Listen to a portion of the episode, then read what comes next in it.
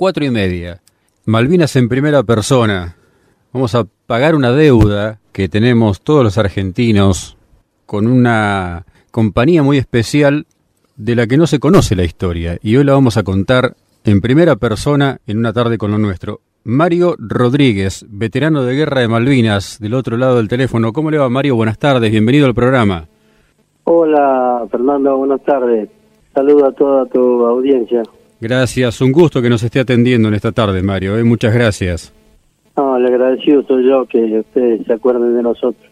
Yo decía que vamos a pagar una deuda porque se ha hablado mucho de las compañías de comando 601 y 602, se ha hablado mucho de las Fuerzas Especiales de la Armada, pero del Grupo de Operaciones Especiales de la Fuerza Aérea Argentina no se ha contado la historia y usted la vivió desde adentro, Mario. Sí, sí, lo que pasa que nosotros no escribimos mucho de todas las operaciones que hicimos y bueno, después de muchos, muchos años hemos decidido hacer un libro de todas las operaciones que el Grupo de Operaciones Especiales de la Fuerza Aérea realizó en Malvinas. ¿Cómo llega Mario a la Fuerza Aérea usted? ¿Cómo se incorpora a la Fuerza? Y en todo caso, ¿cómo decide también ser parte del Grupo de Operaciones Especiales o si lo determina la propia institución? Yo ingresé a la Fuerza Aérea en el año 73 en la Escuela de Oficial en Córdoba. Ajá. Al egreso me destinaron a Mendoza a fin del año 74 y en Mendoza estuve del 75 hasta el 80. Ujú. En el año 80 mm, llega un mensaje pidiendo voluntario para ingresar a un grupo especial. Yo no sabía realmente qué era el GOE, Ajá. pero bueno, me anoté y a raíz de eso me salió el pase a Buenos Aires, a Morón. Llegué a, en ese momento era la séptima brigada aérea en Morón, Claro. y ahí nos juntamos todos los que nos habíamos anotado de todas las unidades de la fuerza. Ujú. Así, el 20 de marzo de 1980 nace el grupo de operaciones especiales con la presencia de todos los que nos anotamos y fuimos. Claro. Después comenzó una capacitación. Lo primero que hicimos fue el curso de paracaidista básico. Ajá. Después de ese curso fuimos ocho al curso de comando en el ejército. Ahí empezamos en el mes de agosto y terminamos en diciembre. Ujú. Nuestro jefe de curso fue Aldo Rico, Ajá. una excelente persona y un excelente oficial. Exigente tal vez. Muy, muy exigente, muy exigente y muy profesional. Claro. Claro. Empezamos 150 el curso y terminamos 19. 19. Sí, Digamos que pasó una zaranda importante. sí, bastante. Sí. Ese curso duró cuatro meses, pero cuatro meses intensos, mañana, tarde, noche, desde que ingresamos el primer día hasta el último día no, no hemos salido de franco, nada, eran todas operaciones, operaciones, misiones, salir de un lado al otro. Se empezó en Campo de Mayo y después terminamos en Campo de Mayo con el último lanzamiento. Terminó el curso y bueno, el curso de paracaidismo y el curso de comando. Claro. Pasamos por Córdoba, eh, Misiones, Comodoro Rivadavia, Bariloche, fuimos por todos los terrenos de la, de la Argentina. Para conocer todas las situaciones posibles de, des- de desplazamiento, digamos. Claro, conocer distintos terrenos geográficos, Claro. entonces fuimos al monte, a la montaña, al Claro. desierto, todo parte. Claro. Y cuando se produce la operación Rosario el 2 de abril de 1982, ¿dónde estaban? La unidad ya estaba conformada con varios que habíamos hecho los cursos Ajá. y capacitación en, en distintas fuerzas, ¿no? Sí. En el mes de marzo a nosotros nos ordenan que íbamos a recuperar un aeródromo en el sur argentino. Y bueno, planificamos en una mesa de arena la forma de recuperarlo. Y nos enteramos recién en Comodoro Rivadavia, un par de horas antes, que íbamos a recuperar Malvinas. La parte nuestra era tomar el aeropuerto de Puerto Argentino y consolidar la torre de vuelo, la planta de combustible, eh, la parte de energía. Básicamente no, no nos costó mucho porque eran 70 ingleses que defendían y cerca de 900, 1000 lo que avanzábamos. Claro. La parte nuestra fue un asalto aéreo. Ujú. primer Hércules que hizo el asalto aéreo fue el Tango Charlie 68. Sí. Y bueno, tomamos toda la torre, la planta de combustible, hicimos toda la, la seguridad periférica del, del aeropuerto. Ujú. La misión nuestra era dos días y después nos regresábamos de vuelta acá a la base. Y realmente no los dos días se hicieron muy largos porque nos quedamos hasta que terminara la guerra. ¿Y ese cambio de situación a qué se debió, Mario? Lo que dijo el brigadier castellano, que era el más antiguo de la Fuerza Aérea que estaba en la isla, Sí. Dijo, tengo la tropa mejor entrenada, no no se puede ir. Entonces Ujú. nos, nos quedamos, ¿viste? nos quedamos ahí pensando que íbamos a irnos más adelante, pero después vinieron los ataques y todo eso y ya, bueno, ya seguimos, seguimos. Y con el transcurrir de los días fueron ocupándose de, de misiones especiales en, en virtud de, de su preparación o qué rol tuvieron que cumplir ahí en Malvinas. Mira, nosotros desde dar instrucción a todas las compañías de defensa que llegaban, eh, había una, una máquina retroexcavadora que aprendimos a manejarla ahí, entonces le hicimos pozos para todo aquel que pedía, Ujú. armamos polvorines, con ese retroexcavador pusimos toda la munición que teníamos, explosivo y todo en una zona segura. Ujú.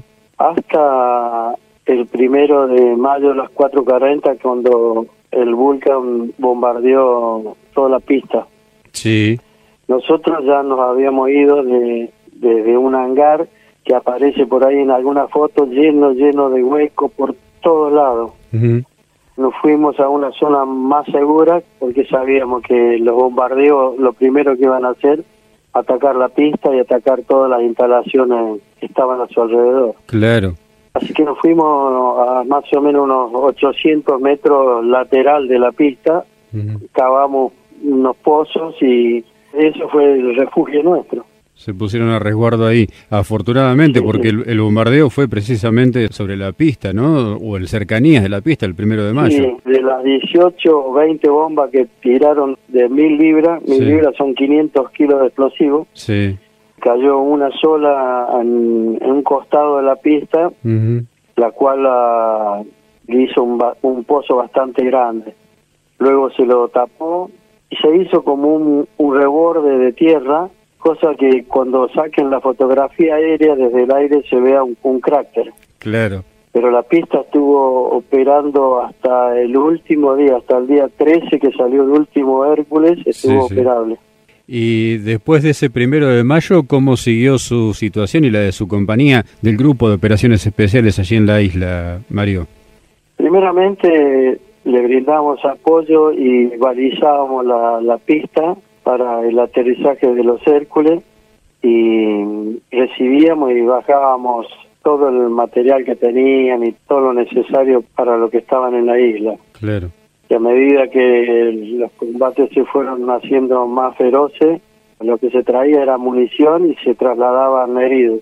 En un momento, tiene que haber sido más o menos por el 22, 23 de mayo, nos dividen a la patrulla nuestra y nos dieron una, una orden, una misión conjunta. Yo calculo que ha sido la, la operación más importante que hizo el GOE. Nos infiltramos detrás de las líneas inglesas casi 100 kilómetros.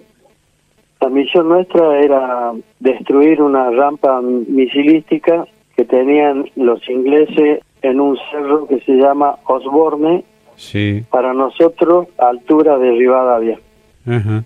La primera fase de la infiltración la hicimos en helicóptero, en dos helicópteros del ejército. En total éramos 14 los que salimos voluntarios, voluntarios para ir a esa misión. Sabíamos que íbamos, pero no que regresábamos. Claro. Así que más o menos calculo que habrán sido unos 70, 80 kilómetros. El helicóptero iba tan bajo, tan bajo, que en la mitad del camino se chocó con un cable de teléfono. Ajá. Así que tuvimos que bajar, ver si había alguna avería y seguimos. Seguimos hasta un punto que se llamaba Lago Colorado Pons. Bueno, ahí nos dejó el helicóptero y nos quedamos solos. De ahí empezamos a hacer la navegación con carta y brújula. Lo único que teníamos, porque en esa época no había GPS, Claro. o no teníamos nosotros. Claro. Yo te la hago corta, pero es, es una operación que duró más o menos cerca de seis días, entre la ida y la vuelta. Sí. Llegamos al lugar. La segunda noche nos encontramos con una patrulla inglesa de dos hombres en la punta de un cerro que nos tiraban bengalas. Ujú. Pero hasta el día de hoy me pregunto por qué no, no abrieron fuego y tiraban bengalas. No sé por qué. Rodeamos ese cerro para atacarlos y a la hora que más o menos empezamos a rodearlo, llegó un helicóptero y se los llevó. Apenas amaneció vimos las latas de comida y todo lo que habían dejado, eran de los ingleses. Claro. Así como los vimos empezamos a salir rápido del lugar porque seguro que iban a venir por nosotros. Lo que hicimos era caminar de noche con, a esa altura ya eran 10 grados bajo cero Mm, tremendo. y de día nos enterrábamos y observábamos los movimientos de los ingleses y le pasábamos por Ujú. radio UHF a Puerto Argentino de la situación de los movimientos. Y calculo que con esos datos bombardeaban los Canberra a la noche. Claro. Cuando llegamos al cerro este vimos muchas, muchas pisadas, pero no encontramos la rampa misilística. Así que desde los cerros vimos todo el ataque de, de Darwin, Ajá. como una fragata se puso ahí en el canal y bombardeó más o menos entre 8 y 10 horas de hablarle. Qué bárbaro. 8 horas, Qué 10 bárbaro. horas, sabes lo que es eso. Comenzamos a replegar y cuando llegamos al lugar donde nos tenía que recuperar el helicóptero, hablamos por la radio y nos dijeron regresen como puedan porque los helicópteros están en otra tarea. Todavía faltaban 60, 70 kilómetros para llegar a Puerto Argentino. Qué bárbaro. Así que armamos de vuelta la radio y llamamos a al jefe nuestro que estaba en Puerto Argentino para ver si nos podía mandar un helicóptero de Fuerza Aérea. Y bueno, así fue. Un helicóptero de Fuerza Aérea nos recuperó ese mismo día a 11 de la patrulla. El helicóptero estaba tan pesado, tan pesado que no podía despegar. No sé cómo hizo el piloto, pero logró despegar con 11. Y quedaron tres. Quedó el radiooperador y dos más. Así que a esos tres los recuperó otro helicóptero de Fuerza Aérea al otro día.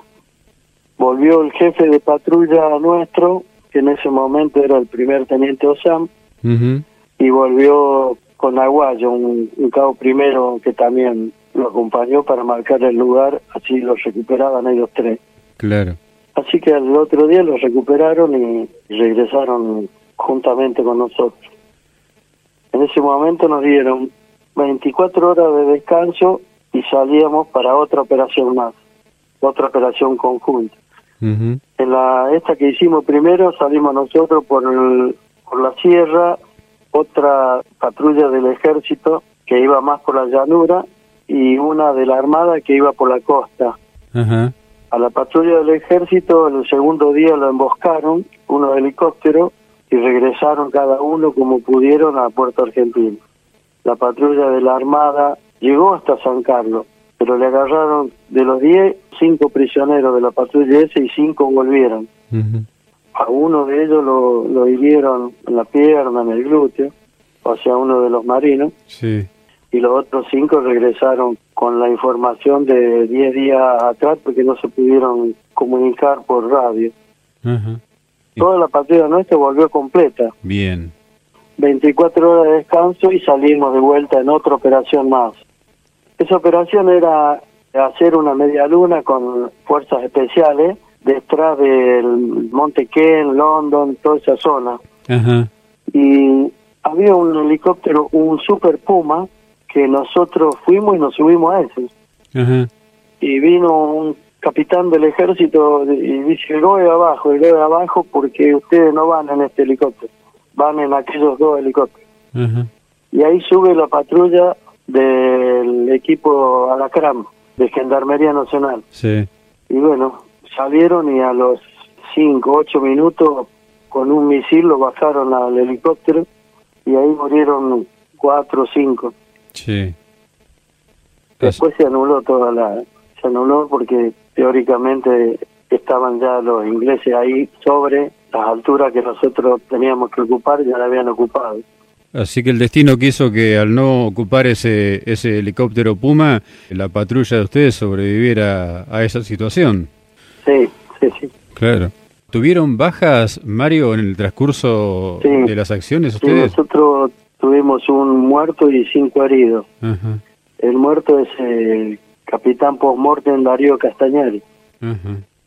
En la fragata Glan Morgan todas las noches se posaba en un sector del mar y, y bombardeaba hacia el aeropuerto. Sí, El bombardeo era seis horas, ocho horas, diez horas, a veces toda la noche. Bombardeaba por cuadrícula, un sector al sur un día, un sector al norte y iban cambiando. sí. uno de esos tantos bombardeos, un misil, el último misil que tiró la fragata, cayó cerca de la posición nuestra y ahí fue cuando muere Castañari y hiere a cinco de la patrulla nuestra, más integrantes de Pucará, que se habían refugiado con nosotros porque cuando atacaron Darwin, algunos aviones que estaban ahí regresaron a Puerto Argentino y se quedaron con nosotros. Sí, Ahí hay uno de apellido Guastalla, en esa época creo que era Cabo Primero. A una esquirla le abrieron la panza y él andaba con las tripas en la mano. Qué bárbaro, qué bárbaro. La patrulla del GOES que estuvo en las islas, ¿fue completa, digamos, se trasladó completa desde el continente o quedaron efectivos del grupo de operaciones especiales en, en continente? La patrulla, nosotros fuimos 29 Ajá, a Malvinas. sí, El mismo 2 de abril, cuatro hombres nuestros trasladaron a los ingleses prisioneros en un Hércules hasta Comodoro Rivadavia y después de ahí a Uruguay, a Carrasco. sí, Así que quedamos 25 en la isla. Esos cuatro no nunca regresaron. bien, Sigo comentando una anécdota Sí. de Guastalla. Guastalla, bueno, lo operan y todo, le sacaron como tres metros de, de tripa y pasó, llegó a su oficial mayor y fue como auxiliar a la agregaduría de Inglaterra. En Inglaterra se puso en contacto con el artillero que tiró el misil. qué Y dice el artillero este que el último misil lo tiró, se había trabado y lo tiró por tirarlo así, sin hacer puntería, sin hacer nada. Salió y salió y fue el que más cerca cayó de, de nuestra posición. Qué bárbaro. Qué bárbaro. todo. Qué historias, ¿eh? Realmente qué historias. Y Esa fragata misma es la que se la hunde sí, con el Exocet que se tira en el mes de junio, creo que fue el 8, se tira desde tierra y le pegan a la fragata esta que siempre venía y se paraba en el mismo lugar. que se había modificado la plataforma de lanzamiento para hacerla tierra-mar. Claro, la plataforma en realidad era un, un acoplado de camión. Sí, sí, sí, sí, sí. Entonces lo, se lo empujaba por las noches y la primera vez que se lo empujó falló. Sí, pero la segunda noche funcionó bien, salió el misil, se elevó unos metros, una explosión impresionante, se pegó al agua y vimos la explosión allá en el- eh, que pegó contra la fragata. claro, claro. Increíble. Mirá lo que, lo que es la vida, ¿no? Pasaron los años y un inglés eh, chateando con un amigo mío pregunta si conocía algún veterano que haya visto cómo hicieron los argentinos para tirarle el misil de tierra. Entonces yo le dije, decirle que lo, lo invito a comer un asado y le voy a contar todo cómo fue. claro. El inglés a la semana se vino con la mujer. Ajá. Así que lo recibimos en el 6, ya charlamos, me mostró un álbum de fotos de todos los barcos averiados y hundidos, incluido el Invencible que siempre negaron que le habían pegado. Sí. Ahí estaba la foto del Invencible con las bombas que le había tirado la Fuerza Aérea y el misil que le pusieron con los Super Étendas. Sí, sí, claro. Este hombre era el oficial navegante de la fragata Glasmoria. Ajá. Tuvieron 22 muertos en la fragata y cerca de 40 heridos. Claro.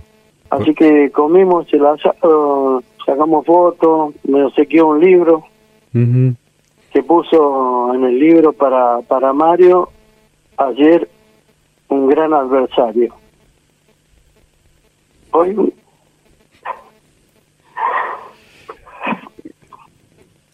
Qué, qué orgullo, ¿no? Las vueltas de la vida que permiten estas situaciones tan especiales de dos combatientes, uno de cada lado de la historia, que después la vida los puede reencontrar y compartir estos momentos tan especiales y llenarse de estos recuerdos que obviamente van a, van a perdurar por siempre, ¿no? Qué situación, qué historia, perdón, perdón, ¿no? Es más que un gran amigo Mario. faltaba. Claro, claro, sí, sí, sí, se entendió, se entendió, Mario. Qué bárbaro, qué historia, ¿no? Qué historia. Lo vuelvo un poquito atrás en el tiempo de nuevo, para los días finales de la campaña de Malvinas, cómo siguió la historia para el grupo de operaciones especiales allí en las islas, cómo fue el momento de la rendición para ustedes, Eh, estuvieron prisioneros también allí en las islas, nos cuenta. Sí, todo el grupo de operaciones especiales estuvo prisionero desde el 14 de junio hasta el 14 de julio. Sí, Lo tuvieron un mes más, a todas las unidades especiales y especialistas de la Fuerza Aérea, lo- los ingleses los, los retuvieron. claro. El único que no cayó prisionero del GOE fui yo, pero yo me, me escapé sin querer escaparme. Ajá, porque ese día, ese último día de combate, me dolía mucho el, el ingle. ajá, Y ya el 14 se había, había dado la orden de la rendición ya. Así que me llevaron al hospital de Puerto Argentino, el hospital nuestro, y detectaron que era apendicitis. Me pusieron una inyección, una bolsa de hielo y en una cama de esta de mm, campaña, viste que son de con dos palos y una lona. Sí, Así que ahí estuve más o menos una, calculo que habré estado como ocho o nueve horas. ujú, Y en esas ocho o nueve horas atendían a todos los heridos que llegaban. claro. Ahí llegaba gente sin brazos, sin piernas, vi cada horrores. Cuando me sentí mejor, o sea, cada una hora hacía una abdominal, ¿viste? Y cada vez podía hacerlo mejor.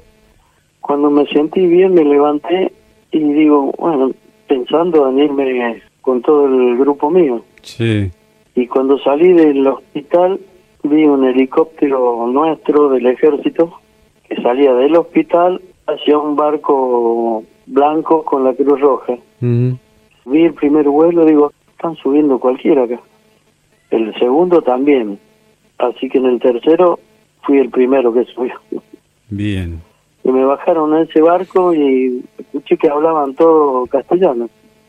Pregunté y me dijeron que era el rompehielo Irizar. claro, Estaba como buque hospital. sí, Y ahí estaba la Cruz Roja. Ahí había más o menos cerca de 400, 500 heridos había en el barco. sí, Y me pasó algo similar, me pusieron otra inyección y llegué a Comodoro Rivadavia. Después me terminaron operando acá en el Hospital Aeronáutico de Pompeya. ajá, Así que me salvé de, del apendicitis, de la peritonitis. claro, claro, sí, Y sí, me escapé sin querer escaparme, porque la intención mía no era escaparme, sino que me operaron, que me hicieran algo. Pero bueno, me salió bien. claro, Todos los compañeros míos tuvieron un mes prisionero y esa parte de la guerra ya se la tiene que contar otro integrante que haya estado. ¿ves? está bien. ¿Y la posguerra cómo fue para el grupo de operaciones especiales, Mario? La posguerra eh, yo creo que es más duro que la guerra. Por la cantidad de, de veteranos que se suicidaron. Claro, seguro. ¿Tuvo continuidad en la fuerza en algún otro destino a partir de, del regreso al continente, Mario? Sí, yo, seguí en la fuerza, seguí en el, en el Después me fui a Palomar, a otra unidad especial también, que se llama el ECO, sí. de equipo control de combate, que también estuvo en la isla. Hizo muchas, muchas cosas, pero bueno, como no escribieron, se sabe muy poco. Y después terminé mi carrera en el edificio Cóndor, llegué al grado de suicien mayor y me retiré en el 2008. ¿Y con qué grado fue a las islas, Mario? Y era grado principal, sargento. Sargento para que entiendan. El equivalente, sí, claro. El equivalente de sargento. Bien. Tenía 25 años. Yo quiero agradecerle muchísimo por este tiempo, por contarnos su historia, como decía al comienzo de la entrevista, es un poco pagar una deuda que teníamos porque la historia del GOE, de la Fuerza Aérea, no había sido contada y bueno, eh, gracias a, a Cristian, un amigo en común allí en la Fuerza Aérea, nos llegó su contacto para poder contarle a la audiencia aquí del centro de la provincia de Buenos Aires que la Fuerza Aérea también tuvo su grupo de operaciones especiales y que tuvieron un desempeño muy importante también en las islas. Sí, le agradecido soy yo, la verdad que de a poquito vamos contando. Bien. Mario, muchísimas gracias. Le mando un fuerte abrazo y lo que quiera agregar en el final. Un saludo a toda la audiencia y es bueno, es bueno que haya gente como vos para poder este expresar todo lo, lo que hemos vivido.